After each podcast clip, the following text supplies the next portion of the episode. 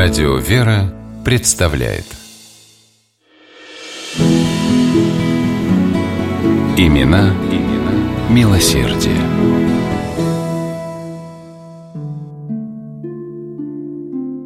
В ночь на 1 января 1922 года жители Самарской Воскресенской волости не спали. Нет, они не праздновали наступление Нового года. До праздников ли, когда кругом в Поволжье свирепствовал голод.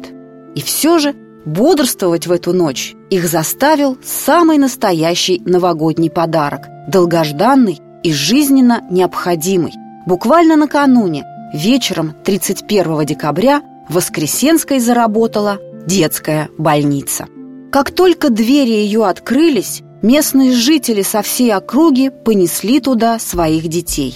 Наравне с голодом в Поволжье бушевал тиф, и теперь у людей появился шанс получить врачебную помощь. Больные были почти в каждой семье, люди шли всю ночь. Ничем не выказывая утомления от непрерывной работы, их с улыбкой встречала миловидная, невысокого роста женщина, заведующая и единственный медицинский работник. Ее звали Карин Линскук. Карин приехала в Россию из Швеции. Она жила в Стокгольме, работала старшей медсестрой в одной из престижных городских клиник. Но узнав из прессы о бедственном положении жителей Поволжья и о том, что шведский Красный Крест собирает экспедицию, чтобы безвозмездно помогать русским в борьбе с голодом, сразу же предложила свою кандидатуру. Опыт подобной работы у Карин уже имелся. Во время Первой мировой войны она трудилась сестрой милосердия фронтового госпиталя и принимала участие в гуманитарной миссии по спасению военнопленных на территории России.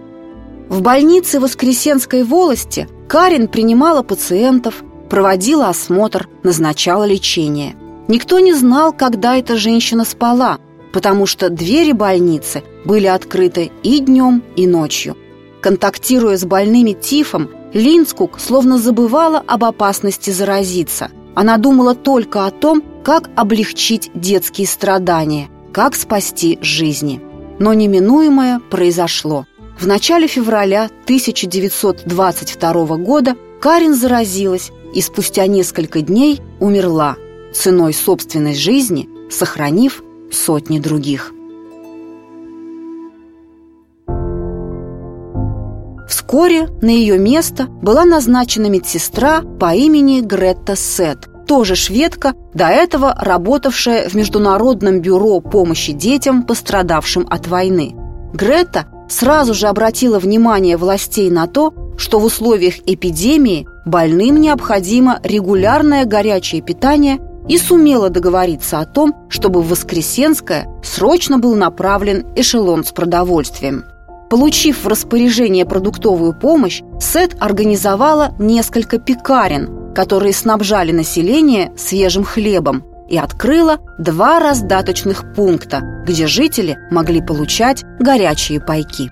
В мае 1922 власти передали Гретти здание, в котором она открыла детский дом. 20 маленьких сирот, чьи родители погибли от голода и тифа, поселились в нем на полном пансионе. Еще 400 малышей постоянно получали при детском доме трехразовое питание. Помимо всего этого, Сет продолжала лечить больных. Только теперь, помимо больницы Воскресенской волости, она работала в еще одной, открытой, с ее же помощью, в селе Мордовские Лепеги, недалеко от города Самара.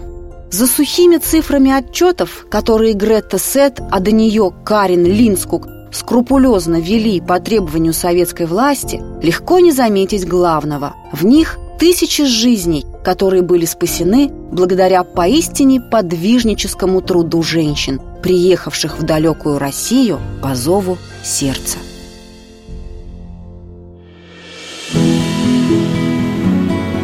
Имена, имена милосердие.